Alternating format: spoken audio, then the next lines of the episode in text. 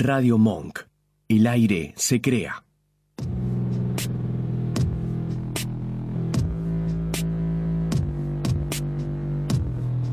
En el principio solo era oscuridad. Caminábamos vagos y sin consuelo. Hasta que las ganas comenzaban a surgir tímidas. Entre voces, entre risas, entre roces y deseo. Cada vez con más fuerzas, miles de sondas gánicas atraviesan toda partícula en su camino, llenan el espacio y el éter.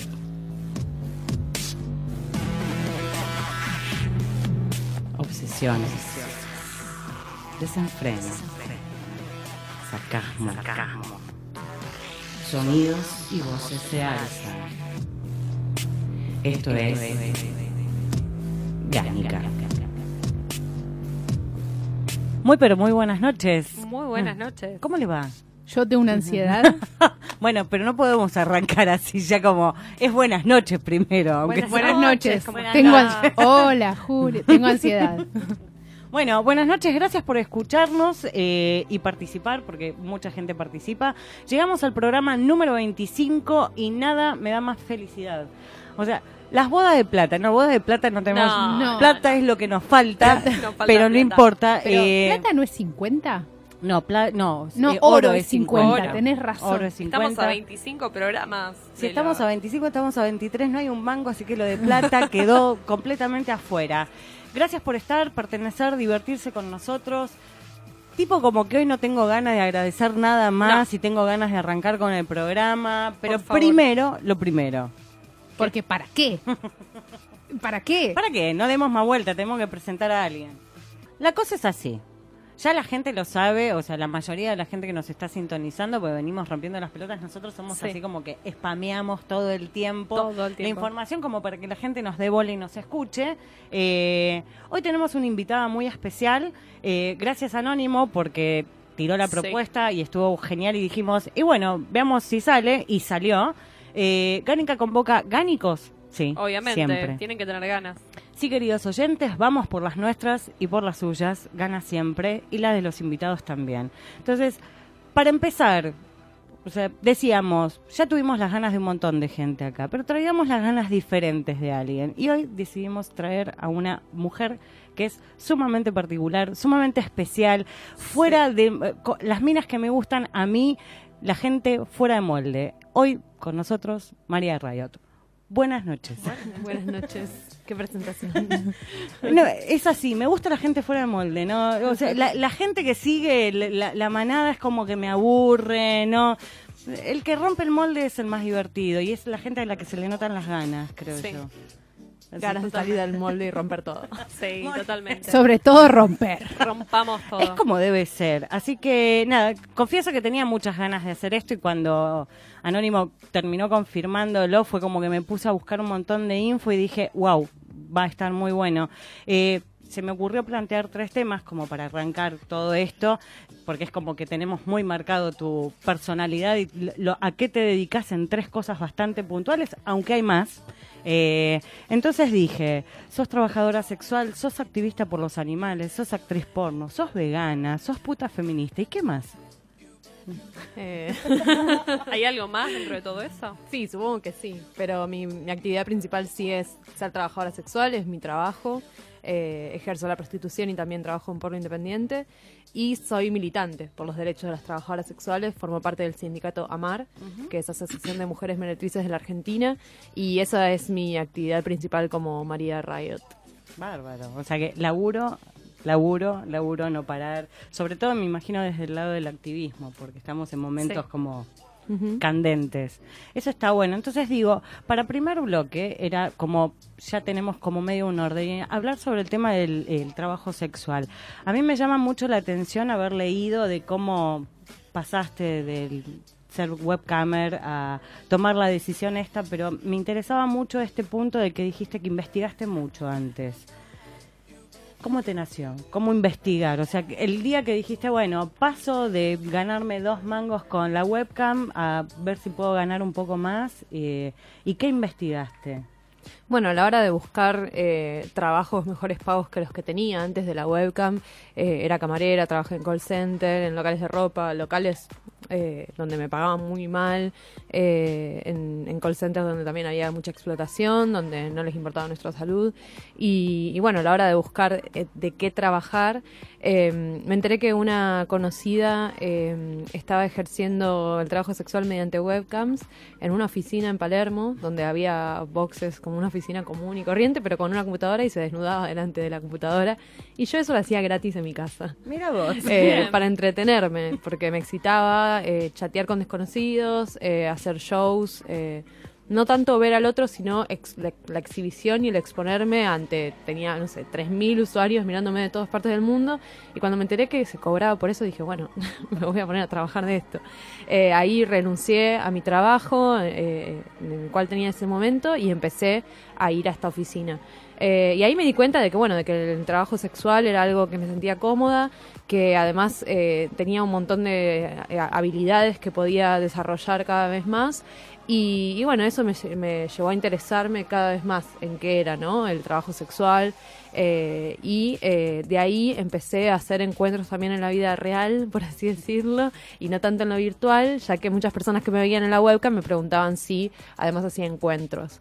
Eh, pero claro, antes de hacerlo empecé a investigar, eh, usé internet y, y bueno, empecé a, a ver todas las, las disputas que había dentro del feminismo, por ejemplo, de las cuales yo me consideraba feminista pero no sabía que había gente que se oponía a la prostitución, al trabajo sexual, que pensaba que lo que yo estaba haciendo estaba mal. Sí. Eh, y también, bueno, me enteré que había organizaciones de trabajadoras sexuales en todo el mundo luchando por sus derechos, que estaban organizadas, eh, que había, bueno, la gran dis- discriminación, ¿no? Que yo al principio dije, bueno, ¿a quién le voy a contar que hago este trabajo, ¿no? Y entonces a mi familia, por ejemplo, le mentía, eh, a muchos amigos eh, les conté, pero justamente porque mi círculo de amigos es un círculo abierto, eh, del cual no tendría problemas, ¿no? De mi trabajo.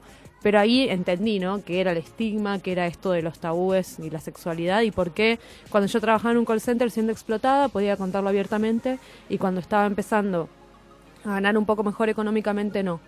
Eh, y ahí, bueno, empezó a surgir también mi, mi interés en, la militancia y en el porno independiente con perspectiva feminista. O sea, como que todo junto. A mí me gustó mucho una frase que pusiste, o sea, nosotros, nuestro programa habla no solamente de ganas, sino que hablamos de sexualidad y sexualidad alternativa y al manejar mucho tema dentro del BDSM, nuestra primer palabra es el consenso y es como, y los cuidados y la profilaxis. Y hay una frase tuya que dice, mis mejores amigos son quienes saben dónde estoy, cuándo y con quién eh, como medida de seguridad. Me enamoré de la frase porque digo, nosotros Es base. lo hacemos. También lo hacemos para ese tipo de encuentros casuales que tenemos con gente del, del entorno de SM. ¿no? O sea que de entrada sí hace eso, onda, me voy a encontrar con alguien, pero sabes dónde estoy, cómo se llama el chabón, o sea, tomabas esa medida de seguridad. Sí, eh, también, o sea, lo mismo que hacía con encuentros casuales, lo empecé a hacer en mi trabajo. Muchas veces se, se hacen estas preguntas, ¿no? De, de, bueno, de cómo te cuidas, de que te vas a encontrar con un desconocido. Y a veces yo me pregunto, le, le pregunto a esa misma persona, ¿no? Vos cuando te encontrás con un desconocido, ¿qué haces? O sea, si conoces a alguien por Tinder, por un foro, por internet, por cualquier mm, otro medio, o cuando te vas de un boliche con alguien que no conoces, sí, te vas a la casa de alguien, un desconocido total. ¿Cuáles son las medidas que tomas? Bueno, las mismas tomamos las trabajadoras sexuales y como nuestro trabajo no está reconocido por el Estado, tomamos dobles medidas. Es decir, estamos organizadas y queremos que cada vez se sumen más trabajadoras sexuales. eh, no a la organización en sí, sino saber que tienen derechos y que pueden contar con una red de, de contención De para contención. que eh, cada vez trabajemos más seguras. Eh, lo que hacemos, yo lo que, lo que hice desde hace cuatro años que empecé a ejercer el trabajo sexual fue siempre decirle los hoteles donde trabajaba a mis mejores amigos, eh, mandarles un mensaje o ellos sabían que, que bueno, que, que durante tales horarios yo estaba trabajando. Después, bueno, las mismas trabajadoras sexuales fuimos creando estos grupos, ¿no? De, de- donde nos alertábamos de, de dónde estábamos, eh, con listas de clientes no recomendados, eh, cosas que pasan también eh, en el mundo del BSM, supongo, Obvio. donde hay Sí, gente obvio. totalmente censurada y en una lista donde están los que no hay que ver o las que no hay que ver. Entonces pasa un poco en el trabajo sexual, es, es la- el mundo, la sociedad En, normal en en la que lados. Lo que pasa es que creo, hablo, o sea, vos 26, 27. 26. Bien. Eh, 40, casi 45. Por ahí yo a mis 20 y pico no había celular y un montón de cosas en donde... Y sí, tenías una amiga en la que confiabas y más o menos le tirabas data. eh, sí, obviamente cuando ibas a bailar y sabías, ibas al mismo lugar siempre, el chabón que era un denso y el Sí. que sabías que le iba a bardear, todas subíamos. Ahora por ahí con el tema de la comunicación se hace mucho más fácil de que todos estamos como pendientes. Sí, eh, en la página con- concretamente es como, che, me voy a encontrar... No, No, ese no. Sí, sí. Ese justamente. Siempre no. como que pedís un currículum vitae, ¿no? Sí. Espera, sesionó con tal, sesionó con tal. Quizás no. No. claro. Sí, ve- ¿cómo- lamen- lamentablemente en esta sociedad tenemos que estar alertas y mucho más eh, al ser mujeres estamos expuestas a violencia todos los días, no solo por ser trabajadoras sexuales. Es decir, yo puedo salir de un hotel con un cliente y que la violencia me ocurra en el taxi que me tomo. Eh, no, no es por ser trabajadora sexual en sí a lo que estoy expuesta, sino por ser mujer y justamente también por ser trabajadora sexual y no contar con esos derechos. Si me pasara algo, por ejemplo, no puedo ir a denunciar, más allá de que yo, por ejemplo, no estoy de acuerdo con la denuncia como método punitivo, pero no podría ir una compañera a denunciar a la policía eh, y decir me, me violó un cliente o abusó un cliente o violentó, porque la policía es la misma que nos cobra coimas todas las semanas. Obvio. Entonces ahí hay todo un entramado de una desigualdad y, un, y algo que está todo mal. Entonces hay que empezar desde abajo, ¿no? Para, para poder cambiar esas cosas. Sí, es, es- debe ser muy complicado. Es como Muy que de complicado. repente pensás cuánto laburo hay por hacer para desentramar Muchísimo. toda esta mierda. ¿Cómo va avanzando un poco eso respecto a, o sea, dentro de, de, de Amar y co- cómo se contienen abogados o algo, algún- encontraron algún vericueto legal, estas famosos, no, sé, por acá nos metemos y Un podemos vacío llegar a legal. el vacío legal. Bueno, Amar tiene 22 años de organización, es decir, que, que está hace muchísimos años, pero sí nuestra mayor exposición y, y fortalecimiento fue estos últimos años, creo yo, con la, con la llegada de Amar al feminismo. Porque, porque bueno, por durante muchos años el feminismo más eh, hegemónico y, mainstream, por así decirlo, nos cerraba las puertas literal de sus espacios y sus eventos. Y bueno, llegó un día en el que, gracias a, académicas que, que nos dijeron, no, hay feministas que sí las apoyamos, eh, desde Amar se decidió romper con eso de que el feminismo no apoyaba a las putas y dijo, sí, nos van a apoyar eh, o nos van a apoyar. Entonces, gracias a eso, cada vez te- estamos teniendo más, más espacios, más, más fuerzas, más alianzas eh, y más compañeras y compañeros que se suman a la organización y gracias a eso también pudimos avanzar eh, en, bueno, en una construcción de la organización cada vez más colectiva, donde ahora sí contamos con dos, eh, con un abogado y una abogada eh, que prestan asesoría legal a compañeras que, por ejemplo, son trans y quieren hacerse el cambio del DNI y no saben cómo, o son migrantes y no tienen papeles. O le quieren quitar la tenencia de sus hijos por ser trabajadoras sexuales. Eh, la verdad es que tenemos cada vez una alianza más grande eh, en cada vez más partes del país y también entre nosotras eh, cada vez eh, hay más compañeras que deciden dar la cara diciendo que son trabajadoras sexuales, ya que el estigma de, que hay detrás del trabajo sexual hace que muchas por mucho tiempo nos hayamos escondido y no hayamos dicho que lo éramos. Entonces, Eso una de las cosas más importantes que tiene la organización es esto, ¿no? El empoderamiento no del, eh, por el trabajo. Una no se empodera por trabajar. O sea, yo me empodero por ser cajera de supermercado, pero sí en el trabajo sexual nos empoderamos al quitarnos el estigma. Al decir, sí, soy puta y qué. Está buenísimo, o sea, me parece genial. Es más, yo nunca tuve el, el sentir el estigma de decir, para mí es un laburo eh, y me preocupaba mucho el tema de la seguridad de la gente. Por, por ahí está también todo el tema del mito y la fábula de qué pasa, qué no pasa. Más allá de lo que es la prostitución contrata, que la- uno lo ve muchísimo más heavy, pero decir cómo se cuidan y todo, y es, puta, es un laburo como cualquier otro, Tal cual. ponen el cuerpo. Hay gente que pone el cuerpo de otra manera, sí. pero hombres, mujeres, o sea, tampoco que esto, hombres, mujeres, trans, putos, lesbianas, to- todos los géneros que, que- querramos poner. Hay que cuidarse, o sea, ¿cómo, ¿cómo cuidamos a esa gente los de afuera también? Sí, no, lo, ¿De qué no podés manera? ignorarlo eso, no, no. podés hacer de cuenta, bueno, los borro no están, listo, la sociedad es esto y el resto no encaja y lo dejo afuera. No, se No, trata de No, y eso. también en, en todo trabajo hay riesgos, ¿no? O sea, si yo trabajara en una obra, eh, me pondría un casco para que no me caiga una piedra. Mi amiga que es chef eh, usa ciertas eh, protecciones en, en la cocina. Sí. Es decir, eh, riesgos hay en todos lados. Lo que queremos lograr es que cada vez haya menos riesgos y por eso es que somos feministas también, porque queremos construir un mundo donde el consentimiento sea clave, donde eh, se respeten los límites que pone cada una o cada uno, eh, donde no haya eh, agresión. Muchas veces se hace este hincapié ¿no? en los clientes como, como un mito de, de- de cómo son, y creo que también desde el desconocimiento y desde el prejuicio, eh, que también eh, pasa en el BDSM, ¿no? La gente que no sabe qué es el BDSM piensa, no, están todos locos, las cosas que hacen, mira este, qué horror. Entonces, cuando empieza la gente a saber eh, quiénes son, o sea, uno va caminando por la calle y, y no sabes, te estás cruzando con gente que practica BDSM, que es trabajador sexual, que es cliente, pero tenemos algo en la cabeza, en la cara que nos distingue El del uno del otro. Ahí va, Claro. ahí va caminando, mira, mira.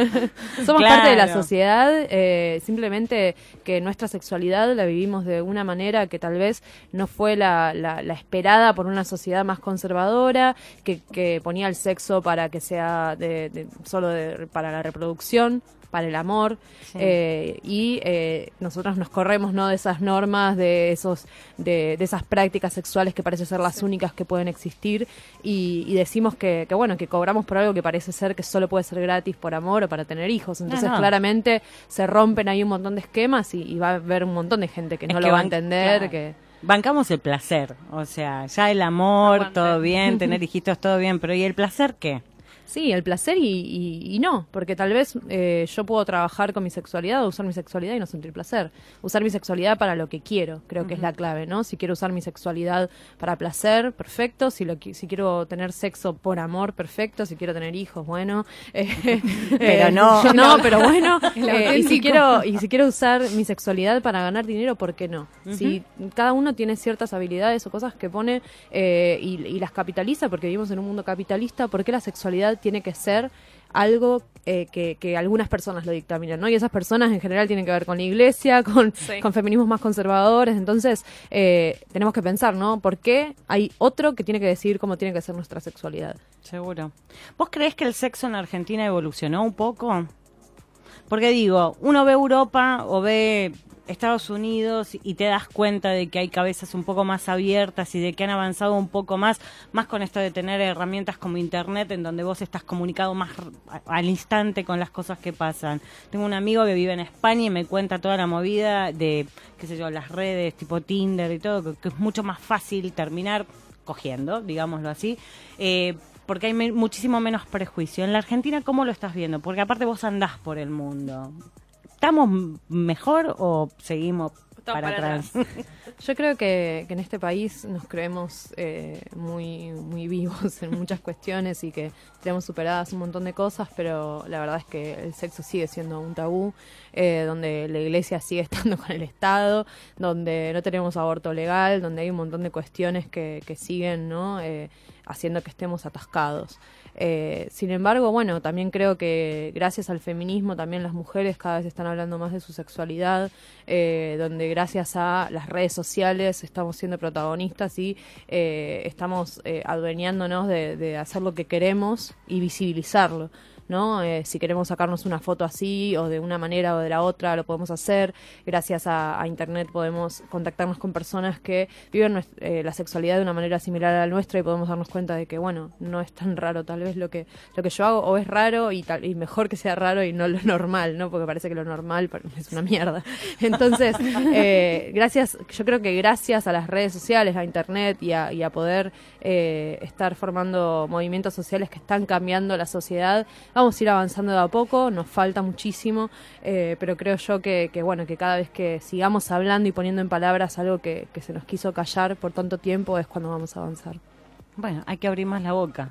Totalmente. literalmente, literalmente hay que abrir más la boca. Acá, hablando respecto del, del tema de, de- de trabajar con el cuerpo, de ser se- trabajadora sexual, una de las eh, oyentes eh, nos decía Loli, Lolita Badger, eh, no, Lolita no, Green Foxy. Green Foxy. Eh, ¿Cómo llevas el tema de las enfermedades sexuales? O sea, porque hablamos mucho de profilaxis, nosotros rompemos mucho Sí. las pelotas con eso. Eh, ¿Lo manejás vos? ¿Dejás que lo maneje el otro? No hablo solamente en el trabajo sexual, sino en tu sexualidad en general. Sí, eh, en el trabajo sexual usamos nuestro cuerpo como en cualquier otro trabajo. Eh, la diferencia es que sí usamos en general los genitales, a veces no, a veces los genitales pasan en segundo plano, como, o sea, no, eh, también eh, algo que, que parece que ser que les explota la cabeza a mucha gente, también sucede con el BDSM, es cuando no hay ciertas prácticas como eh, se puede tener sexo sin penetración, ¿no? Total. Y ahí les explota la cabeza a mucha gente diciendo, ¿cómo? ¿Cómo? la- el sexo es penetración, ¿no? Y es como, no, no es eso. Eh, Y o por un solo lugar, no por Claro, por un solo lugar y es el hombre quien penetra a una mujer, también muy binario todo. Entonces, cuando hablamos de trabajo sexual se rompen un montón de mitos y esquemas, ¿no? Y también cuando, cuando hablamos de nuestra salud y mucha gente dice, eh, bueno, cómo se cuidan y toda esta, tam- también todo un, un- un mito y un desconocimiento total, bueno, justamente como trabajamos con nuestra sexualidad es a lo que, a, a lo que le prestamos mucha atención, ¿no? Eh, como otros trabajadores cuando, no sé, una locutora cuida su voz, eh, bueno, nosotras como trabajadoras y trabajadores sexuales nos hacemos análisis, usamos profilaxis, eh, las organizaciones de trabajo sexual han tenido mucha importancia en esto y mucha incidencia, ya que se han, eh, nos hemos organizado eh, haciendo alianzas con grupos, por ejemplo, por ejemplo, la, en Argentina, la RAJAP o Jóvenes Positivos por el VIH, donde hemos hecho alianzas en campañas, esas campañas que debería hacer el Estado que no hace, Sí. las terminamos haciendo las asociaciones civiles y los activistas, los militantes. Entonces, eh, desde el primer día, ¿no? Ayudar a, a otra trabajadora o trabajador sexual de que sea consciente de, de su salud y de que sea consciente de que esa persona es la que decide, ¿no? Eh, y que tiene que poner los límites. Y sí, muchas veces me pasa, bueno, ¿no te pasó algún cliente que no quería usar el preservativo? Sí, pero fuera del trabajo sexual también. Entonces no es algo del trabajo sexual, es algo de nuestra sociedad que, que pareciera que ser que muchas personas todavía no son conscientes de, de- de ciertos cuidados, de que de- de- del uso del preservativo como algo que debería ser natural y, y- y algo normalizado, ¿no? Nuestra sexualidad. Creo que en los 80 hubo como un miedo muy grande cuando fue el gran destape del SIDA y como que había que cuidarse, Sí. pero igual eran los drogadictos, como... Sí, los drogadictos, las prostitutas, Las prostitutas. eh, y, bueno, los putos, ¿no? Justo ayer vi la película 120 pulsaciones por minuto, que la recomiendo muchísimo, eh, que habla, ¿no? Sobre ACT UP, que es una organización eh, que lucha contra el VIH y el SIDA, y cuenta la historia, ¿no? De esta organización y de cómo, ¿no? En, en los 80 eh, y en, en los 90 y demás, era muy fuerte, pero justamente eh, también desde los estados y desde ciertas, eh, desde ciertos grupos, no se hizo una prevención porque era justamente una manera, de- el VIH era una manera de eliminar ¿no? Claro, sí. a, a nosotras, ¿no? A, la- a la- a los que usamos nuestra, nuestra sexualidad como pareciera ser Diferente, que, claro. que no hay que hacerla. Entonces, el día de hoy, yo a mí me parece muy impactante de que no tengamos una educación sexual integral en todos lados, que la ley no se aplique, que no se, que no hayan campañas masivas, ¿no? De- del cuidado de, de- las diferentes formas de, prevención en nuestra sexualidad, de las distintas maneras de vivir nuestra sexualidad, de las distintas formas de vivir nuestra identidad. Eh, creo que, que- el gobierno, el- los, distintos, el, Estado está fallando enormemente en eso. Ahora justamente también el vier- este viernes nos vamos a, a reunir en una asamblea porque hay faltante de medicamentos, de VIH. Eh, las personas que viven con VIH todos los días eh, en este gobierno la están pasando cada vez peor porque no se le está dando importancia a, a la medicación. Eh, entonces, obviamente falta muchísimo y, y estamos en el 2018 y no sé, yo voy caminando en el subte y no veo campañas que digan No. usar No, preservativo, no, prendo la televisión y, y veo eso. Eh, no- me parece una locura que en el día de hoy haya personas que, eh, que, que, bueno, cada uno vive su sexualidad como quiere, ¿no? Pero eh, en, en, en términos de, de salud reproductiva y sexual hay un vacío total Muy del cual el Estado no se está haciendo cargo. De hecho, comercialmente también, porque las empresas que tenemos que manejan la profilaxis, o sea, hablemos de preservativos, es como... Dos, que No, hacen más educación sexual que el Estado muchas veces. Sí, pero tampoco propias es que ves que publicidades, hacen pero... unas mega campañas o que invierten guita en cuando, hola, el negocio se te incrementa Sí, de sí, alguna sí. manera también. Es Como sí, que medio que la única época donde hacen una campaña fuerte es el 21 de septiembre y donde Claro. esa- esos anuncios que son súper este como copados, interesantes y, y te hacen cranear un toque y, y después como que queda en la nada. 6 del 9, porque jodemos con el 69. 6 del 9, eh, 21 de septiembre. 14 de febrero y parece Sí, que la gente y no coge el resto solo de los días. No, días. no coge nunca Y más. no se también coge. los que cogen son ciertas personas, ¿no? Sí, Porque no cogen todos. en las publicidades, eh, de- es como que me dan ganas a mí de ponerme un- una marca de, de- de preservativos. Que en- es muy curioso que en México una organización, una asociación civil que ayuda a las trabajadoras sexuales abrieron su propia eh, empresa de preservativos y tienen preservativos también eh, eh, que súper inclusivos, que hacen publicidades eh, geniales y bueno, son muy independientes, ¿no? Y muy eh, under, pero eh, la verdad es que ahí está faltando algo en el mercado que no está, no sé, una publicidad que, que deje de mostrar hombre y mujer como las únicas personas que, que cogen, que, pareciera ser que solo cogemos, como ustedes decían, en primavera, en, en el día de los enamorados y ya está, ¿no? Entonces hay un montón de, de cosas en cuestiones de educación que nos están faltando y que Internet está siendo el arma y la herramienta eh, y mucha gente se queja, ¿no? De que, bueno, de, de que el porno termina siendo como educación y eso está mal porque enseña ciertas cosas. Bueno, pero el problema no es el porno ahí solamente, sino que está faltando la educación en nuestras casas, en nuestras familias, en nuestro día a día y en el colegio, en las universidades y en distintos lugares donde nos educamos día a día. Entonces, claramente tomamos cualquier información como posible información a, a absorber. Entonces, bueno, la crítica tiene que ser un poco más amplia, ¿no? Que solo a la pornografía o a No, no, es en cierta información. Acá una, una de las chicas que nos escucha dice por la aplicación de la ley de educación sexual integral. Sí, integral en todo. En lo comercial, desde el Estado, desde los colegios, desde lo médico, desde todos lados. De todos los aspectos. Sí, porque muchos hacemos, en- en, eh, se hace hincapié, ¿no? En que tienen que estar en, en las escuelas desde temprana edad y demás, pero las personas que ya tenemos, ya no estamos más en la escuela también, Claro. tenemos que absorber esa información porque como no la tuvimos, o al menos yo tuve educación sexual desde los 16 en adelante en el colegio, pero la verdad es que me ponían transpotting para que no me drogue y no coja. Claro. Fue literal, me pusieron esa película, entonces... Qué eh, bueno. Naranja Qué bien. mecánica. Sí. Qué bien, bueno. Qué bien el colegio. Pero bueno, vamos a hacer una pausa para que respire María tome Rayo, agua. para que pueda tomar agua. Vamos a escuchar unos temas musicales y en un ratito volvemos con más. Vos pones la mesa, nosotros te alimentamos los ratones. Claro, decilo de vuelta. Acá que somos todos pajeros. Tal Totalmente. Ah, Acá nos gusta tocar. fuera de Me contexto. gusta la paja. No importa. Eh, estamos, son las 21.40, no, las 21.38, ese reloj adelante. Está mal. Estamos en Radio Monk. Hay una vía para comunicarse con Radio Monk. Eh, banquen la monada. Somos no Radio lo- Monk. No, no, no, no, no, no. No, Ah, paren. ¿y otra? Ya sé que estás buscando. No, ya lo encontré. ¿Lo encontraste? Es así. Me lo tendría que haber anotado, pero estoy vieja, la gran puta. No, no lo encuentro. Yo te lo busco, yo te lo busco, mira. Ya está. ¿Encontraste? Sí, ahí fue más rápido. Perdón, esto es radio en vivo. Hay una vía de comunicación. Radio Monk tiene WhatsApp, así que nos pueden escribir. Lo voy a decir entero porque hay celulares en donde si no le pones el más 54 no te vas a loguear nunca y no vas a poder mandar un Es mensaje. Más 54 9 11 32 15 93 57. Ahí si nos quieren escribir para hacer algún tipo de pregunta, los bancamos. Estamos conectados desde el chat de Mazmorra. Nos pueden escribir a nuestras redes sociales si quieren también, si tienen alguna pregunta. Y ahora vamos a hablar de Porno. Por favor. María, actriz porno. Maravilloso. Es increíble. Y un porno que nada, o sea, no tenemos, lo llaman mainstream, me, me llamó la atención, yo le decía comercial, pero parece que la cosa se ayorna y ahora Sí. es mainstream.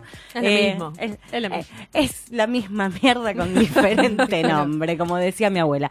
Eh, haces un porno diferente.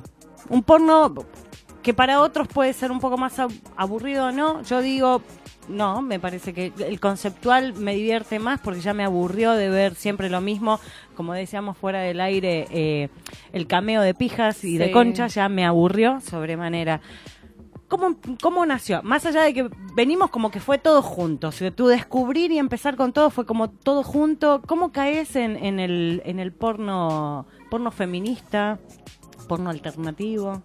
Sí, eh, a mí no me gustan mucho las etiquetas igual porque siento que de- delimitan un poco, ¿no? Y, pero sí sirven para visibilizar que hay otro tipo de porno.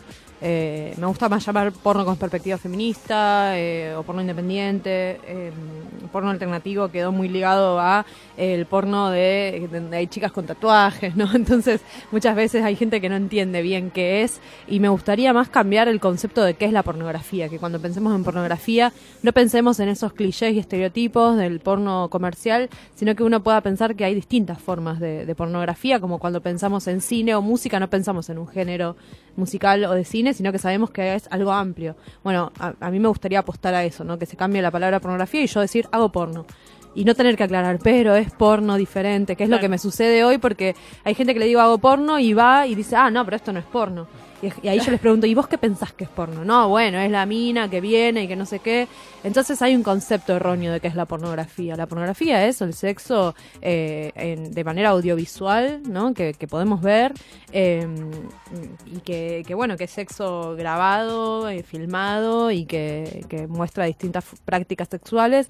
Lo que busca el porno en el cual decidí trabajar yo es un por- una pornografía que busca visibilizar otros cuerpos, otras formas de vivir la sexualidad, eh, otras prácticas sexuales que no sean siempre las mismas, donde el video no termine cuando el hombre eyacula y ahí se terminó y la mujer no, No importa. no importa, eh, donde solo hay hombres y mujeres, donde eh, las mujeres cumplen ciertos roles siempre, o sea, siempre la mujer es la sumisa, nunca hay un, un, hay, hay muy poco, hay muy poca dominación por parte de las mujeres, como si no pudiéramos las mujeres también dominar y tomar ese rol, sabemos claramente que no. Entonces el porno comercial se quedó bastante corto en ese sentido, eh, donde se sigue mostrando historias eh, súper clichés y bizarras, ¿no? Como el pixero que la arregla, eh, eh, El fontanero. El fontanero. por Dios. Fontanero que termina haciendo sexo anal. Sí, sí, siempre. Siempre es como lo, lo mismo. Eh, y la verdad es que, que, bueno, hay muchas personas que estamos buscando eh, cambiar eso. A, a mí hay cosas del porno comercial que me gustan, hay pornstar que me gustan, no es eh, algo, una crítica a, a todo el porno eh, en sí, sino a, a ciertas cosas de la pornografía. Eh, muchas veces no, el porno es malo, ¿no? Porque hay cosas malas en el porno, ¿no? Y bueno, en toda industria, ¿no? El- el- la música es machista, el cine es machista, ahora con todas las, las denuncias de cada día lo estamos viendo claramente. Entonces se ha demonizado la pornografía, como se ha demonizado también el BSM, como se ha demonizado el trabajo sexual, porque tiene que ver con el sexo. O sea, no se dice el cine es malo. Se dice, bueno, en el cine pasan estas cosas. Bueno, en el porno, si hay abuso, si hay eh, malas condiciones laborales, si hay una actriz que sufrió eh, cierto abuso por parte de un actor y demás, ya se eh, deslegitima toda la industria, se nos pone a todos como víctimas o como victimarios y es todo blanco y negro, ¿no? Donde la pornografía es mala, buena, nos condiciona, nos educa y nos educa mal. Bueno, entonces veamos cuáles son esas problemáticas y cambiémosla, ¿no? Por ejemplo, si eh, la pornografía pareciera ser que eh, está mal porque no se usa preservativo. Bueno, seamos nosotros criteriosos y, y sepamos que eh, tenemos que usar preservativo y que el- la pornografía es ficción. Sí, se hicieron exámenes eh, para actuar. Eh, también hay otras hay otras productoras que eligen mostrar que se usa preservativo mucho más que nada en, en la pornografía independiente con perspectiva feminista, por esto de que como todavía no hay educación integral, se dice, bueno, ya que el porno hoy en día está educando eh, y nos está moldeando, como también nos moldeó el cine con el amor romántico y con un montón de otras mierdas, ¿no? No es solamente que el porno Claro. nos educa. O sea, me parece muy naif, ¿no? Pensar que Sí. es la pornografía el mal y, y no las canciones donde nos están hablando de que si te agarro con otro te mato. Es No, decir, hay un montón de consumos culturales Claro. que nos moldean todo el tiempo. entonces Eh, el porno es uno más de esos, ¿no? Entonces desde, desde mi lugar como actriz y como futura productora, bueno, ya empecé a producir, pero pero voy de a poco. eh, Haciendo cosas acá. Sí, quiero, quiero empezar a, hacer pornografía en Argentina, ya que lo que hay acá es, es muy poco, eh, está hecho por hombres eh, cis heterosexuales con cierta visión de la sexualidad, eh, que, siento que, no es muy amplia, que no es diversa, que no es disidente, y, y creo yo que, bueno, que hay un montón de otras cosas interesantes para mostrar de la sexualidad que están faltando. Hay hubo una movida importante de posporno. Eh, bueno, todos recordamos lo que pasó en la Facultad de Ciencias Sociales, que eso hizo que, que, bueno, que los medios se enteraran que existe otra manera de, de hacer pornografía. Eh, pero bueno, de a poco con, con un- estoy creando una colectiva con otros trabajadores y trabajadoras sexuales, donde ya presentamos nuestro primer corto en el Festival Asterisco, que es un festival de cine LGBT. Eh, y de a poco, bueno, vamos creando diversas eh, expresiones artísticas audiovisuales que se escapan un poco de, de lo que la gente espera, ¿no? De ver eh, por porno. Y, y bueno, cada vez hay más productoras, cada vez más gente interesada en, en actuar, en crear sus propias producciones. Eh, y esto también tiene que ver eh, con Internet, ¿no? El video amateur eh, como, como, un- como una forma también de expresión de nuestra sexualidad, que nos podemos dar cuenta de que nosotros podemos dirigir nuestras propias películas con nuestro celular, ¿no? Entonces, eh, eso creo yo que, que, bueno que va a formar parte importante de, de también un avance en, en nuestra sociedad y que en Argentina se pueda crear un, no sé si una industria porque para que haya una industria, bueno, tiene que haber eh, rentabilidad económica y es medio difícil de crear eso, eh, pero sí una escena, al menos, ¿no? De, de pornografía disidente. Bien. Hay festivales, ¿no? Al respecto. Hay festivales en todo el mundo de porno, uno de los más importantes es el de Berlín, el Porn Film Festival, y eh, estoy planeando hacer el primero acá en Buenos Aires. Bien, Bien, vamos ahí. vamos. Para fin de año, así que... Si necesita ayuda, ya sabe. Ahí, Acá ahí hay una obsesiva. hay una Están obsesiva más del que laburo. invitadas. No, no, Sí. pero en serio. desde Sí, lo estoy se planeando pueda hacer el primer ayudar. festival de porno. Eh, un festival, pero de, de- de porno, pero era erótico y era más de stands, de, de- de cosas comerciales de venta. La verdad es que se olvida de que el, ci- el, el porno es cine. Entonces, lo quiero hacer en, en salas de cine donde uno vaya a ver porno, eh, pornografía, donde uno vaya a ver cine. Eh, entonces, bueno, ya estamos planeándolo y, y bueno, ya se enterarán cuándo va a ser. Muy bien, Está muy bien. ¿eh? Qué bueno saberlo, que te- te- tener así de primera mano, porque Sí, son vi- primicias. escuché, vi mucho, pero de esto no teníamos nada. Así que gracias, gracias por la confianza de decirlo. ¿Vos crees que se están derrocando también los estereotipos un poco? Eh, porque digo, antes era la Barbie cogiendo con el que tenía la matraca así de grande y ahora es como que... A ver, Yo no veo, hace mucho que no veo en porno un pito realmente chico. No, no, no lo veo. Mm, bueno... Hay categorías ahora en Exit, sí, los busqué. Existen millones de categorías, Bueno, hace 10 años no existían, pero digo, es como que se están barriendo un poco los estereotipos, ¿no? Sí, sí, se están. Obviamente los estereotipos tienen que ver con, con la sociedad, ¿no? O sea, con una demanda y con una creación también de los consumos culturales, donde también es, eh, hay estereotipos en la cinematografía que no es eh, pornográfica, ¿no? Donde, por ejemplo, las personas eh, negras o de color tenían ciertos roles, ¿no? Siempre eran los que robaban, los que mataban, las prostitutas. Entonces, eh, también eso se está cambiando, se está criticando. En la música también, las mujeres éramos las groupies, no las que agarramos la guitarra. Entonces, esos estereotipos también se están barriendo en el porno. Y en la pornografía yo creo que hay hasta más diversidad que en otra industria como la moda. O sea, la moda todavía queda muchísimo trabajo, más allá de- del gran trabajo que están haciendo las modelos plus size, pero sin embargo se las sigue llamando de una manera distinta, ¿no? Entonces, yo creo que lo que se va a lograr realmente va a ser cuando sean modelos y no sean modelos plus size o no. O sea, que ahora sirve para visibilizar que existen, pero, pero todavía se están haciendo un lugar. Y en la pornografía también, eh, que siempre sean las, las mismas las mismas dimensiones de cuerpos, los mismos estereotipos, la misma ropa. Y también va cambiando con las demandas. En los 90 la figura de, de actriz porno más consumida, por así decirlo, era la rubia, como Pamela Anderson, operada.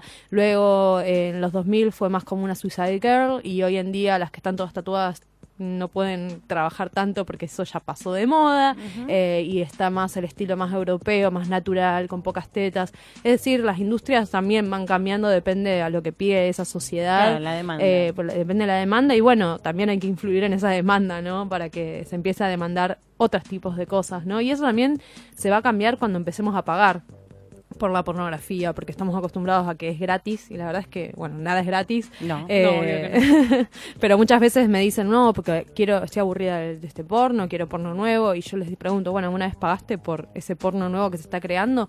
Porque yo, por ejemplo, quiero hacer, hacer porno, y la verdad es que tengo que juntar muchísima plata para poder pagarles de buena manera a, a las personas que van a trabajar. Eh, yo no quiero explotar a nadie, por ejemplo, entonces no puedo hacer un video si no tengo el dinero para pagarles lo que yo siento que les corresponde, eh, para pagarle bien a, a quien filme, al editor, a la editora. Entonces, eh, justamente ahí también está faltando plata y se las están dando a empresas como X Videos, donde eh, son los dueños, son MindGeek, que es una empresa muy grande que es dueña de muchos eh, portales gratuitos de pornografía que ganan con publicidad. Claro. Entonces, eh, no es que es gratis, nada es gratis, eh, sino que se están llevando la plata a esas grandes producciones, esas grandes empresas dirigidas por hombres heterosexuales que, que bueno, que son los que están mandando en la industria y, y de a poco van surgiendo productoras y directoras que van ganando terreno, como Erika Lash, Ford Chambers, eh, y hay, pero hay un montón de otras también que, que bueno, que les cuesta un montón porque hacen el proyecto, pero después como nadie paga,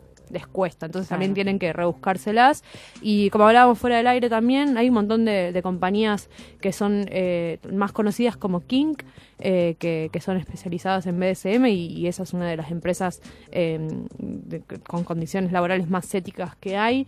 Eh, y no es que la pornografía diversa tiene que ser una pornografía romántica y no, o sea, tiene que ver con, tiene que ver con, con lo que pasa, sino con con mostrar diversas formas de vivir nuestra sexualidad, las condiciones las ganas, laborales, las eh, ganas, con las ganas, ganas, claro. y, y Bueno, bueno, las con- ganas no pasan por besos, chicos. No, pasan por otros lugares. Vos hace un rato hablabas un poco de esto de que de la demanda y a veces mirando globalmente creo que la demanda no sé si viene tanto de en sí del, a ver, sí viene del público, pero es como una demanda creada, ¿no? No hay visibilidad para otro tipo de porno, por ejemplo, para otro tipo de perspectivas o de producciones o de directores, entonces la gente está acostumbrada a consumir esto porque le dan esto y funciona todo como en un círculo que nunca acaba.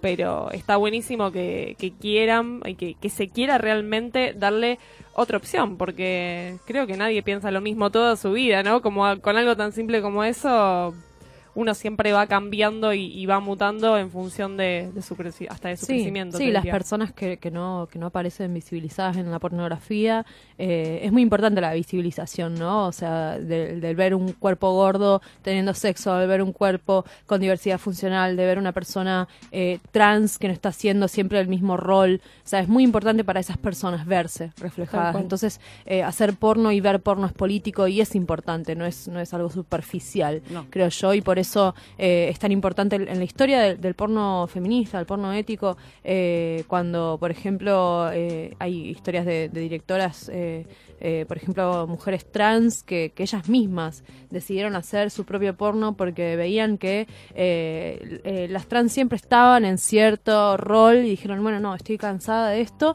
y agarraron, llamaron a sus amigas que, tenían una cámara, empezaron a alquilar, empezaron ellas mismas a hacerlo, y bueno, es, es lo que hay que hacer. Muchos me preguntan, bueno, quiero trabajar en porno y demás, y bueno, hoy en Argentina no hay una industria para que trabajes, pero sí tenés un celular, tenés una cámara, empezá a hacerlo y empezá a mostrarte si, si así deseas, y, y mostrar que hay otras formas de vivir la sexualidad mediante la Sí. pornografía.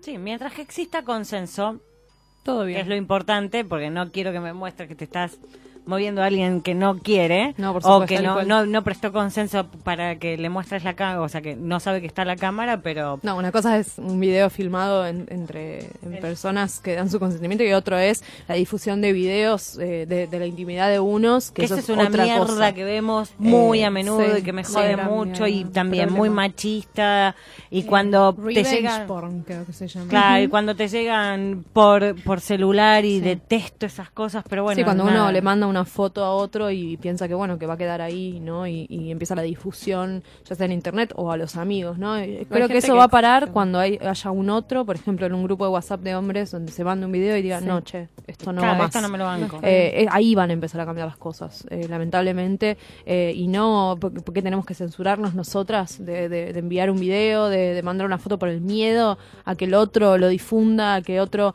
eh, termina, termine visibilizando cosas que nosotros no queremos que sean públicas. O sea, ahí la diferencia claramente está en el consentimiento, ¿no? Entonces hay que separar bien qué es un video hecho por personas que quieren que sea público y, y otras que no. Seguro. Es otra cosa.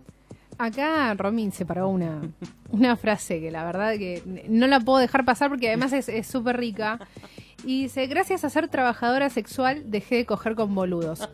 Por ahí, si me hubiese encontrado con esta frase yo hace dos años, te hubiese pedido tipo un gran consejo. Yo sé que hay mucha gente del otro lado que está pidiendo por favor que le digan cómo hacer para dejar de coger con boludos, barra boludas, barra boludex. Entonces, ¿cómo, ¿cómo te diste cuenta de esto y cómo llegaste a esta frase que es maravillosa? Eh, eso me pasó, eh, fue una reflexión donde todo el tiempo, eh, bueno, los periodistas no son muy originales a veces y repiten mucho las mismas preguntas y, me preguntaban todo el tiempo sobre las malas experiencias con los clientes, ¿no? Y ahí me empecé a reflexionar mis malas experiencias en, en- en la sexualidad en general, que, que no eran tanto en mi trabajo porque ponía los límites mucho más claros, eh, sino en, mis relaciones anteriores, ¿no? Donde por amor dejaba hacer eh, cualquier cosa o hacía cosas que en realidad no quería tanto, no tenía ganas, pero por el amor lo hacía igual o porque tener miedo a que la otra persona me diga algo. Entonces ahí empecé a reflexionar, ¿no? Cómo gracias al trabajo sexual empecé a entender mejor mi sexualidad y eso me pasó a mí. Hay trabajadoras sexuales a las que no, eh, hay trabajadores sexuales que solo su trabajo y ya, pero a mí me, me dio otra perspectiva eh, en mi vida y en la hora de, de mi sexualidad. De, por ejemplo, yo no sabía lo que era el BDSM, no sabía de un montón de prácticas sexuales que clientes y clientas me, trajeron a, mi día a día y donde pude eh, conocer eh, otras formas de vivir la sexualidad eh, que yo desconocía, ¿no? Eh, trabajando pornografía, trabajando eh, como prostituta, empecé a conocer otros deseos, otras formas de tener placer que yo desconocía. Entonces también me hizo dar cuenta de cuántas veces yo había cogido porque sí. Sea, porque había salido con alguien y me había pagado algo y yo pensaba que, bueno, que mi- el fin de eso, como él me había pagado, porque había salido, era terminar en su casa aunque no quisiera tanto, ¿no? Entonces empecé también a, a valorar mucho más mi sexualidad como algo que, que, que, bueno, que lo, lo voy a hacer cuando yo realmente quiera. Claro. Eh, entonces ahí empecé a poner un filtro muy grande en las personas con las que yo tengo sexo o no. Eh, y bueno, obviamente se redujo muchísimo. y empecé a decir, bueno, la verdad es que yo a vos... eh, Hay cada vez voy más a- boludos. a- ¿De dónde sales? Sí, eh, De abajo de las muchas veces mis amigas me dicen, no, porque mirá lo que me haces. Y yo le digo, no, hermana, cobrale. O sea, chao. Claro. Eh, es mi consejo. Muy bien. Cobrale. de que no Qué podés. eh, sí, hay una, una, una anécdota muy graciosa de que una, una, mujer le, le quería empezar a cobrar a su marido, ¿no? Porque eh, todo el tiempo le estaba haciendo hacer cosas sexuales que ella no quería tanto, pero bueno, el otro día si no se enojaba y no sé qué, esas cosas que pasan en el matrimonio que muchas veces se, se naturalizan, ¿no? Que es, es muchas veces eh, hay trabajo sexual en el matrimonio también y creo que fue una de las primeras formas de trabajo sexual donde las mujeres accedían a casarse para poder obtener ciertos beneficios que, que por nuestro género no podíamos acceder. Entonces, eh, hoy en día eh, el trabajo sexual a mí me, me ha servido a- a- para darme cuenta de, de un montón de cosas que yo ya no quiero eh, y que, que ya no, que no acepto ni porque me paguen eh, o que acepto solo si voy a recibir algo a cambio y en este caso es algo económico. A prestar atención entonces. Vamos, vamos a cobrar. Vamos a cobrar. cobrar. Es que muchas veces pasa, ¿no? O sea, mu- muchas personas que estamos inmersas en, en la militancia feminista, ¿no? Y después terminan cogiendo con, con, con pelotudos súper machistas. O sea, ¿por qué le estás dando ese gusto? No. Eh, no se lo merece. Eh, No. Compañera, eh, andá y coge una amiga feminista. O sea, eh, no, hay me que parece cambiar, que- es, es que hay, Hay que que cambiar el los paradigma. paradigmas, es así. Obsesiones, desenfreno, sarcasmo. Gánica.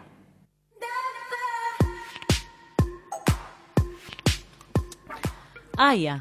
Ay, por Dios, qué... El además el atracón de comida. Sí, no, no, mira, bajaron Es los como que hacemos todos juntos, no, no podemos. Seguimos hablando, comiendo y queriendo saber más. Eh, Siempre. Qué otra, bueno. Otra frase. Nadie alimenta abolir la industria textil o la, eh, o la agraria porque existe trata, sino en dar derecho a los trabajadores. No pasa lo mismo con la prostitución. Es así, es, es terrible. Eh, ¿Hay alguien laburando leyes o, proyectos de ley? Bueno, en- desde Amar, el año pasado empezamos a, debatir sobre crear una propia ley sobre trabajo sexual que dé derechos a las trabajadoras.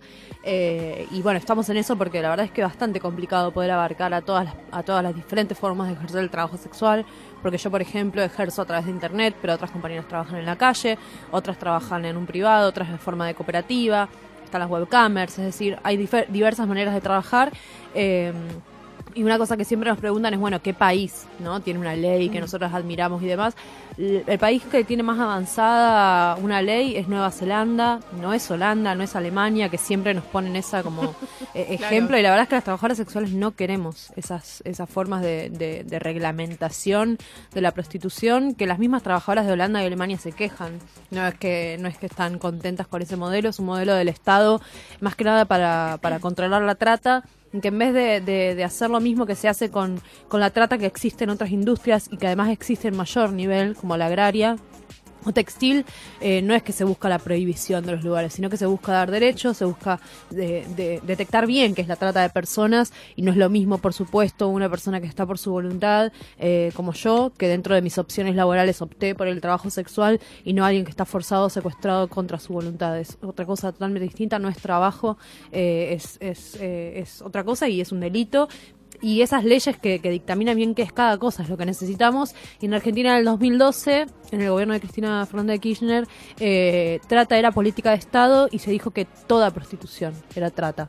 Eh, y, nos, y, se- y la ley que decía que era trata y que, que no lo era, pasó a ser de que toda mujer, porque aparte dice mujer, como si Ah, fuéramos las únicas que ejerciéramos la prostitución, Claro, sí. toda mujer en prostitución es una víctima.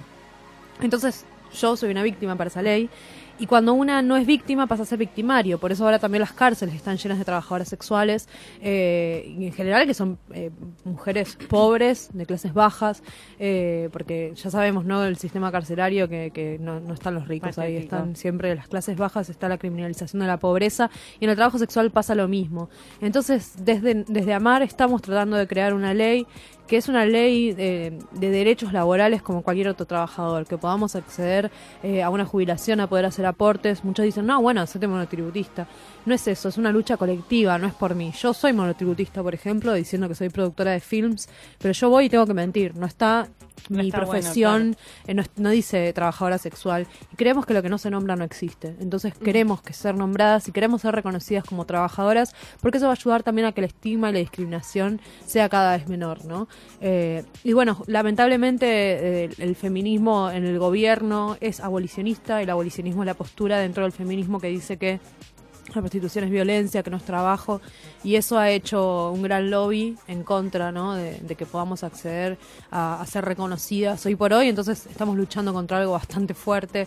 Eh, no es que luchamos contra el feminismo, pero sí contra esa idea de, que va en contra de nuestro trabajo, donde siempre la criminalización y las prohibiciones terminan poniéndonos en un lugar de mayor clandestinidad, como pasa con las drogas y el aborto.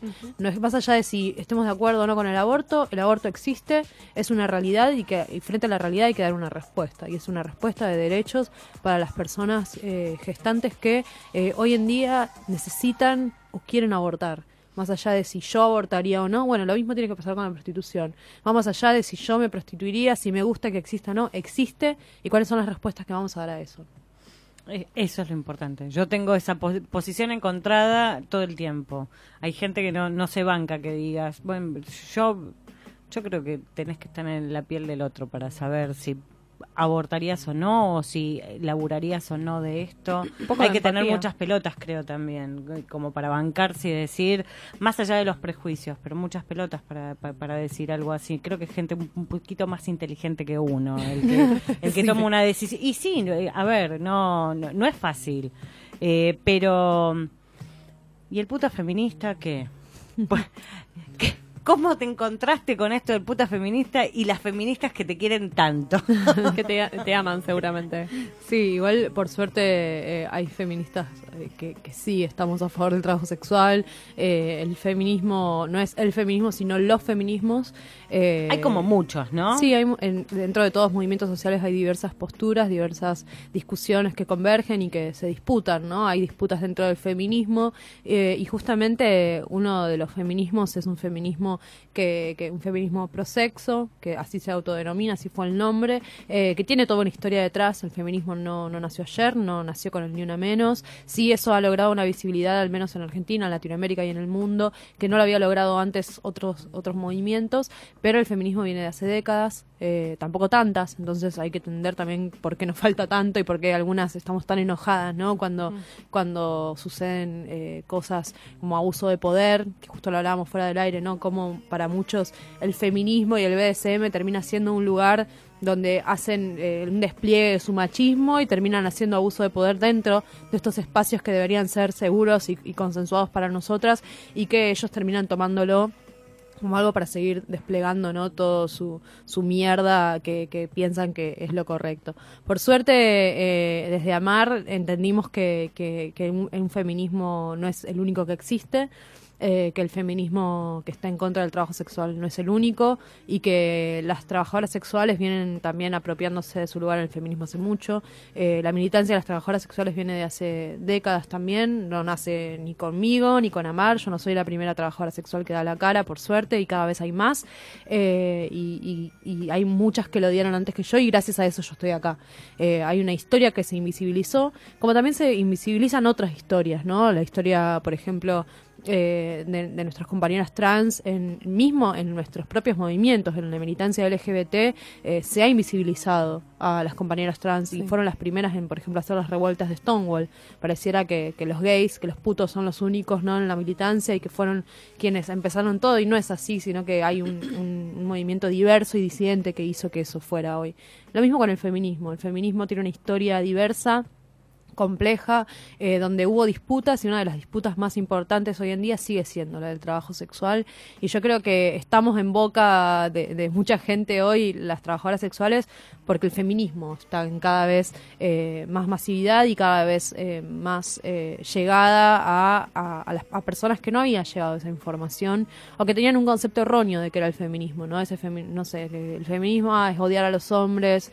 No, la verdad es que el feminismo es buscar derechos, eh, buscar eh, no la igualdad, porque también se cree, ¿no? Que el feminismo busca la igualdad entre hombres y mujeres, también muy binario, ¿no? De creer que eh, solamente somos hombres y mujeres que queremos ser iguales. No, queremos tener derechos básicos que nos corresponden eh, y poder tener, eh, no, no estar subordinadas al otro. Y, y bueno, dentro del feminismo están esas personas que creen que la prostitución es estar subordinada a un otro. Como muchos creen que en el BDSM también, ¿no? O sea, es, Sí. ese, ese no entendimiento de que hay un consentimiento detrás. Eh, el consentimiento es clave. O sea, si no hay consentimiento es abuso o violación.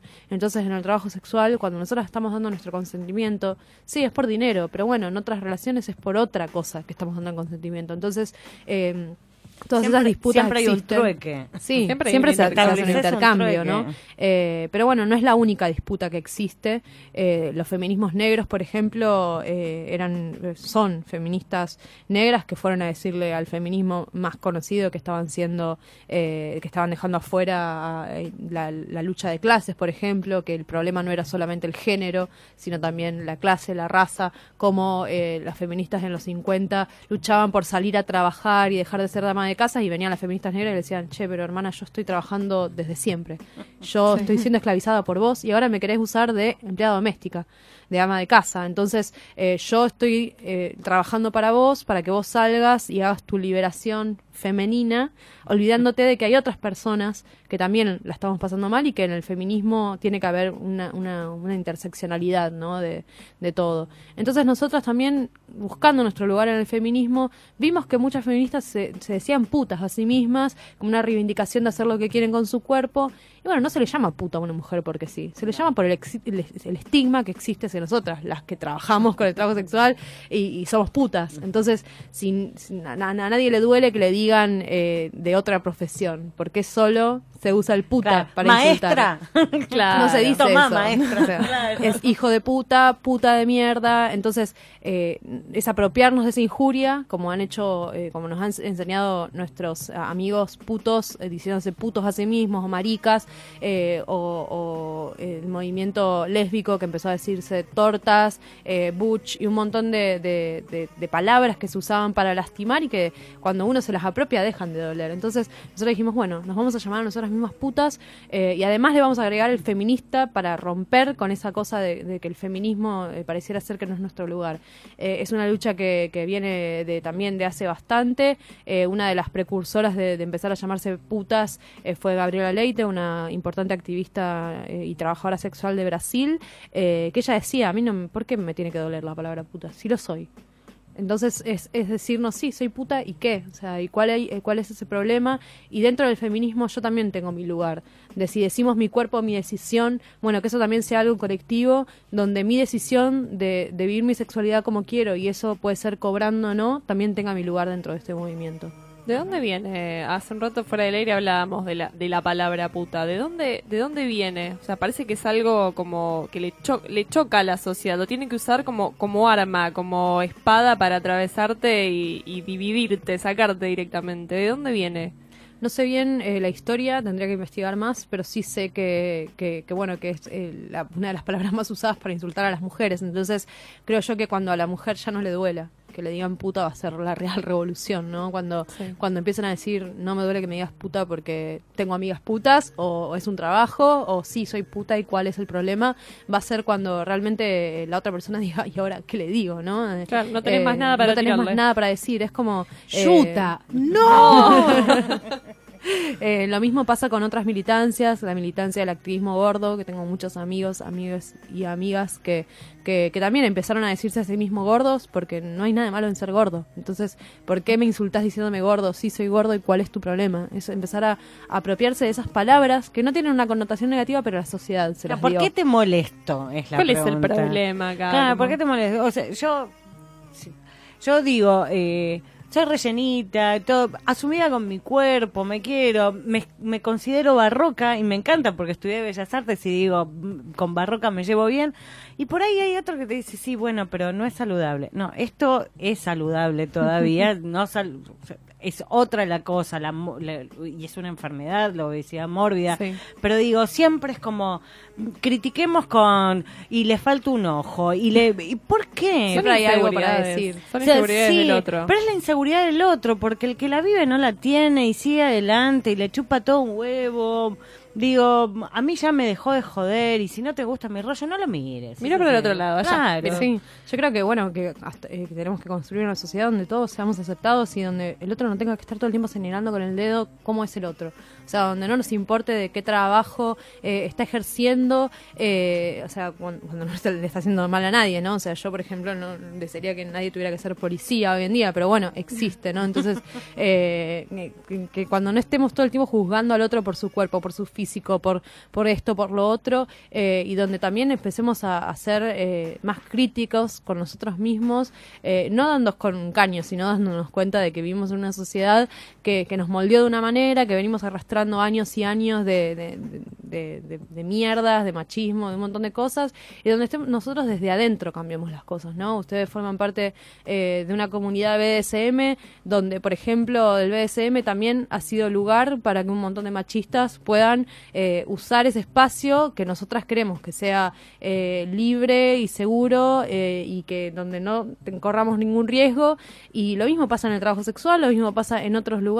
Entonces, desde adentro cambiar las cosas, ¿no? Y, no decir, no, el BDSM es machista, la prostitución es machista, todo es machista. Entonces, desde adentro lo voy a cambiar. Eh, hay un grupo que se llama Feministas en el BDSM, por ejemplo, eh, que empiezan a hablar de, ¿no? de- desde el consentimiento, desde el consenso. Eh, nosotras como putas feministas también, ¿no? Diciendo, hay cosas que no queremos que sucedan. No queremos un cliente machista, pero el cliente es también tu amigo, tu compañero de trabajo, es el que se sienta al lado tuyo en el colectivo. Es decir, dejar de demonizar trabajos, dejar de demonizar y entender que las cosas se van a cambiar desde adentro, desde afuera también, pero también eh, siendo nosotros mismos, ¿no? Eh, los que señalamos esas cosas y no permitirlas más. Wow. Wow. ¿Cuántas cosas para hacer? hay mucho para buscar, hay mucho para, para seguir construyendo, sobre todo, porque así como nos construyeron un poquito la cabeza desde afuera, también uno tiene que deconstruir y volver a Ujú. armar, a Sí, juntar los aprender y bloques. desaprender todo el tiempo, todos los días, eh, y entender que, que, bueno, que es de a poco, que, que, que a veces sí hay urgencias que tienen que cambiar ya, eh, y también empezar a ser más comprensivas entre nosotras. Muchas veces entre las mismas feministas, ¿no? Eh, no nos perdonamos una. O sea, y creo yo que, que, que eso también tiene que ver con el patriarcado, ¿no? Donde siempre las mujeres éramos competencia, donde nos hicieron creer que teníamos que luchar entre nosotras y no querernos. Y creo yo que, que no es que tenemos que ser todas amigas, la sororidad son, eh, son, es la solidaridad en cuestiones de género, no ser amigas con todas y bancarnos en todas, No, eh, sino darnos cuenta de que nosotros también eh, tenemos un sexismo interiorizado. Entonces, eh, ser críticas con nosotros también, eh, aprender y desaprender un montón de cosas y saber que, bueno, que esta sociedad la construimos entre todos y, y que, que no va a ser de un día para el otro, pero, pero que nosotros tenemos que poner de nosotros para que cambie y no esperar que el otro lo haga. Eso sí. Es así. Pero bueno, hay que aprender, hay que interiorizarse, hay que participar, hay que averiguar, hay que leer mucho. Hay que tener ¿Alguien- un poco de empatía también y enten- Sobre comprender. todo. Y, pero es el gran problema, creo que de la sociedad moderna, el tema Sí. de la empatía, ¿no? Como, mm, nos cuesta un poco. Eh, preguntan, ¿qué se puede, o sea, dónde pueden conseguir libros o de dónde pueden levantar un- uno de los oyentes para que me pierdo? Eh, Tiramos toda la papeleta a la mierda Sí. porque la charla está tan interesante. Eh, perdón, ¿hay algún libro o autor recomendado para que hablen sobre feminismos? O sea, nos pregunta, el chico es psicólogo, le interesa mucho. Sí, eh, mí- Después igual podemos como anotar acá Sí. y tirar las referencias, digo, para, pero hay. Hay. Sí, hay un montón de, de cosas para leer. eh, hay, la verdad es que yo igual eh, en- desde el feminismo entré desde el punk, es decir, no desde un movimiento teórico ni, ni desde la academia. Creo que es importante el feminismo en la academia, leer o no, pero tampoco hay que caer en un fetichismo pedagógico, ¿no? De que todo está en un libro. Eh, No, pero, por ejemplo, hay libros interesantes para leer como El feminismo es para todo el mundo, de Bell Hooks, que también es una feminista negra, que, que cuenta un poco de cómo se construyó este feminismo. Hay otro feminismo que es Antología de los Feminismos Negros. Eh, hay un montón de, cuestiones interesantes del trabajo que escribe Silvia Federici. Eh, hay, hay, hay bastantes cosas interesantes y hay autoras de las cuales yo, por ejemplo, no estoy de acuerdo en casi nada, pero siempre desde los desacuerdos uno puede crear su propia su propio pensamiento sobre el trabajo sexual. Por ejemplo, este año va a salir el libro de Georgina Orellano, que es la secretaria general de AMAR, se va a llamar Puta y Feminista, Crónicas de una Trabajadora Sexual, eh, que desde ya lo recomiendo, que sale a fines de abril, eh, que va a contar historias de de- del trabajo sexual, de su propia historia, de cómo se construye, eh, cómo se construyó AMAR y la organización. Eh, y bueno, la verdad es que muchas veces no hace falta leer tanto, son pensamientos de sentido común, ¿no? De creer que, que todos merecemos los mismos derechos, de que todos merecemos el respeto, de que todos merecemos eh, vivir en una sociedad donde no, no, no ser discriminados por quienes, ser, eh, quienes somos. eh, y, y no tanto no buscar en, en- en tantos libros no Eh, yo por ejemplo aprendí mucho más de hablar con una compañera trans inmigrante que me, cont- me contaba la, la discriminación que sufría día a día que de leer una feminista una autora feminista que se mudó a Brasil para ver allá el racismo que existía. O sea hablando con otra persona que, que no tiene eh, la misma historia de vida que vos que tal vez una tiene más privilegios que la otra y poder entender así que con nuestros privilegios podemos hacer muchísimo eh, reconociéndolos y, y luchando para, para que todos podamos acceder a cada vez más derechos, uno puede aprender más que leyendo mil páginas, creo Seguro. ¿Encuentros cada cuánto se hacen? yo. ¿Encuentros de qué? Eh, encuentros de encuentros mujeres. feministas. los Encuentros, feministas, están eh, está el encuentro de mujeres eh, en octubre, eh, que este año se va a hacer en el sur, eh, en la Patagonia, el año pasado fue en, en Chaco, el anterior en Rosario. Sí. Eh, después encuentros de trabajadoras sexuales desde Amar eh, también hacemos, eh, que, que si alguien está escuchando y es trabajadora sexual o trabajador sexual, puede contactarse con la organización para, para tener más información, para poder formar parte también de la militancia. Después tenemos un grupo de aliados, de gente que no es trabajadora sexual, pero que desde su lugar quiere aportar, que se llama Fuerza con TS, eh, que es un frente de reconocimiento por los derechos de las trabajadoras sexuales, eh, que lo conforman diversas organizaciones y diversos académicos, eh, o también desde, desde actrices o de, personas periodistas o, o personas que ponen no desde su lugar eh, posible su, su, su ayuda para que cada vez más personas sepan cuáles son los derechos que, que, que no estamos teniendo, Claro, no que, callarse, no, que claro, que visibilizar que nos sigue llevando detenida la policía, de que no estamos reconocidas por el Estado, de que se sigue sufriendo un estigma gigante por solo decir que somos trabajadoras sexuales. Y, y bueno, hay un montón de, de- de lugares también que se están creando de manera eh, virtual, eh, que también después son llevadas a- al, al mundo no virtual. eh, y, y bueno, creo que encuentros feministas... eh, nos faltan cada vez más, ¿no? De, charlas, pero esos encuentros pueden ser eh, en nuestro día a día, como decía antes, ¿no? De, de si soy un varón y estoy en un grupo de WhatsApp y pasan un video de, de- de una persona o, o dicen un comentario machista de parar el carro y decir esto no va más, Sí. hasta nosotras mismas, con nuestras acciones cotidianas, eh, con, en nuestro día a día, creo yo que es más ese encuentro feminista para crear una sociedad realmente feminista y no tanto eh, esperar a, a octubre, a que Hacer sea el encuentro. Creo que es todos Sí, los días, ¿no? El, el cuestionarnos, el, el, el- recién hablamos, eh, ¿no? Eh, En esta cosa que tenemos como común de decir hijo de puta. O sea, cómo un insulto puede llevarnos a cuestionar por qué decimos hijo de puta. ¿Por qué para insultar a alguien le digo gordo? O sea, esas cosas cotidianas, creo yo, son las que nos van a llevar empezar a el construir. cambio desde lo mínimo. En el día a día. Desde el día a día. Desde el mínimo y para ir creciendo. Te dicen que es blanco o es negro. ¿Y a vos? ¿Y a vos? ¿Y a vos? Se te llena el culo de preguntas. ¿Querés respuestas? Gan, gan, gan.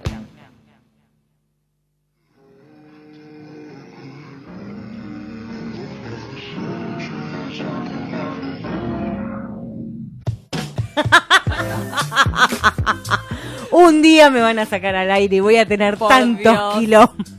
Uno, Uno, unos cuantos, decía. Haciendo amigos, otra vez. siempre. Bueno, ahora aunque tenemos dos horas, el programa se nos hace corto porque tuvimos así como una invitada con la que dan De ganas lujo. de seguir charlando, charlando, charlando. Otra frase de ella que me encanta y es como que, que- que es como su pin. Me, ana- me aman y me odian desde todos los frentes. Es Hacete la remera, María. No, igual es muy gracioso porque esa frase suena muy arrogante y yo quería decir todo lo contrario. No, bueno, pero a ver, igual queda bien hacerse una remera con eso. Me, am- me aman y me odian de todos Sí, los pero parece de la revista Cara, gente. Yo lo que quería decir era que muchas veces se, se ponía muy individualista en, en bardearme o amarme cuando en realidad no se trataba de mí, mi militancia, sino que era una militancia colectiva por todos los derechos de las trabajadoras sexuales, pero bueno, como era, era la revista Interview, que es una revista, era porque cerró justamente ahora, como están cerrando otros medios gráficos, eh, una- la revista erótica más importante de España, eh, eh, obviamente querían elegir una frase que fuera polémica y me mandaron esa y yo era como, no, quise decir todo lo contrario. Pero sí, hay mucha gente que me odia, también mucha gente que me quiere, así que yo prefiero quedarme con eso. Es eh, María Rayot desde la isla de Caras de Clara. Ojalá. Claro, agarrándose agarrándose las tetas. O no, para cambiar agarrate el culo, total es como que Sí. nada importa ya, ya muestra lo que sea.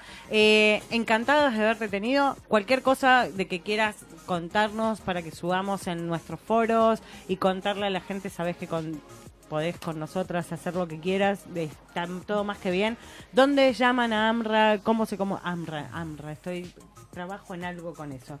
Eh, ¿Cómo se comunican con Amar? Eh, pueden escribir, tienen página de Facebook o página oficial. Sí, estamos algo? en todos lados, en todas las redes sociales. Es amar con doble M, no amar de amor, eso lo dejamos para otra cosa. Eh, es eh, amar, en, estamos, si no, como putas feministas también. Y si no, a mí es María Riot, se escribe, se pronuncia Riot, pero es Riot. Así que cualquier consulta que tengan, eh, o si son trabajadoras o trabajadores sexuales, eh, también pueden acercarse a nosotras que los vamos a recibir con los brazos abiertos. Fantástico. Fue un placer, la verdad, Igualmente. con nosotras. Eh, ya vendrás para Sí. contarnos. Y en- tengo un usuario en mazmorra que no uso, voy a empezar a usarlo Ay, Ya. más seguido. Queremos saberlo. De- de- nos vamos a enterar unos pocos primero. Que, que ¿Tendrá no se- insomnia? Podríamos decirle a ver si se copa. Lo voy a pensar, lo voy a pensar. Ven. Eh, Por lo menos que lo para que tirarle el fueguito, ¿viste? Ah, porque hay como un Tinder Hay en como un mazmorra, Tinder en que, mazmorra que si nos se enteran tiramos de tu usuario vas a como te van a fueguito. claro un contrafuego va a tener que poner Cla- lo, que, lo bueno del, del fueguito de mazmorra es que vos lo tirás y no te enterás si vos le tirás, o sea, hasta que no es respectivo, o sea, no, no hay decepción. Genial. Es buenísimo, ¿entendés? Entonces vos lo tirás y de repente te llevas una sobre, ¡hey, bueno! Entonces, bueno, vamos a tirarle fueguito a la radio. Gracias, María, en Gracias serio. a ustedes. Fue, fue muy gracias. divertido tenerte y es muy interesante hablar con una persona que la tiene tan clara y como dije al principio, que se sale del molde. ¿Sí? Nos vemos la semana que viene a las 21, último martes a las 21 horas. Hay, hay quilombo la semana que viene. Estamos ¿Tenemos viendo. ¿Quilombo? Estamos viendo, Bueno, estamos viendo que siempre quilombo quilombo igual. si no hay ganas, si, si, hay quilombo, hay ganas, es así. Si hay ganas, hay quilombo, no lo podemos evitar. Nos vemos la semana que viene. Nos vemos. Estamos demasiado juntitas acá. Muy Tor juntitas. Torteen, torteen que les gusta. gracias, Lean. Gracias, Nacho. Eh, gracias a los que están de aquel lado. Nos vemos la semana que viene. Radio Monk. El aire se crea.